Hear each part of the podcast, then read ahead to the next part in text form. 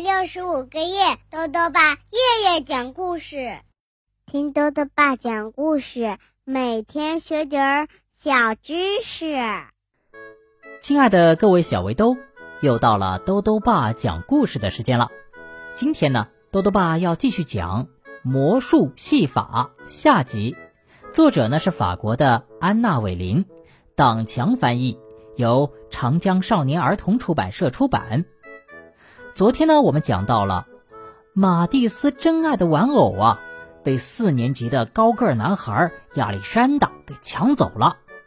就在马蒂斯特别伤心的时候呢，表姐带来了一本魔术书，马蒂斯啊就想到了用魔术来要回自己的玩偶。那么他会怎么做呢？他会成功吗？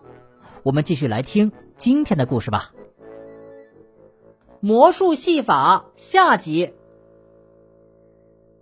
第二天来到学校，我把计划讲给西蒙听。当亚历山大从身边经过时，我又一次尝试向他要回我的玩偶，但是他咧着嘴，露出大大的笑容，回答说：“哎，我明天就把它还给你。”但是我才不相信他呢。我知道啊，他是在骗我。西蒙朝我眨了一下眼睛，可我开始有点怯场了。万一我操作不够熟练呢？我站在操场中间，有点焦虑，但是仍然鼓起勇气大喊道：“大家都过来啊，来看一场精彩的魔术表演！”很多同学围过来了。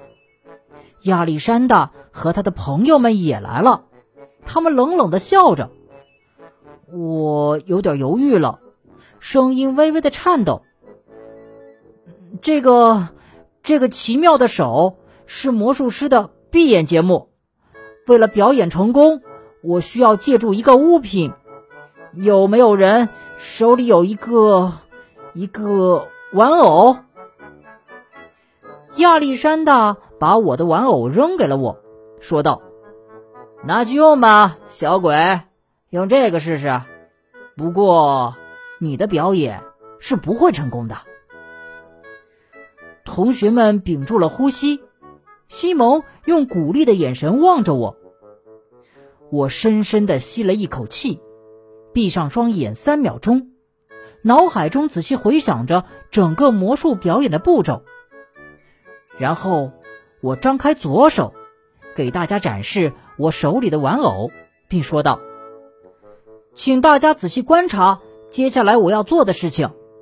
看好了，我要用我的魔法之手拿着这个玩偶，然后让它在你们眼皮底下消失。我假装用右手抓住玩偶，然后把拳头展示给同学们看。”好了，亲爱的观众朋友们，亚历山大昨天朝我借的这个玩偶，现在呢，在我右手里面了。为了完成我的表演，我要邀请一个人来对着这只手吹一口气。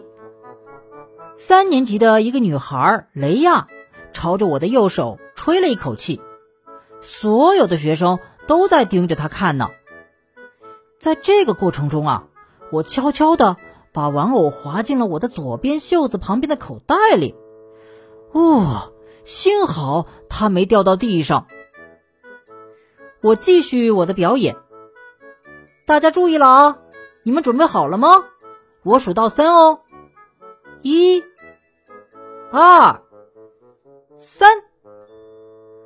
我张开右手，然后又张开左手，玩偶消失了。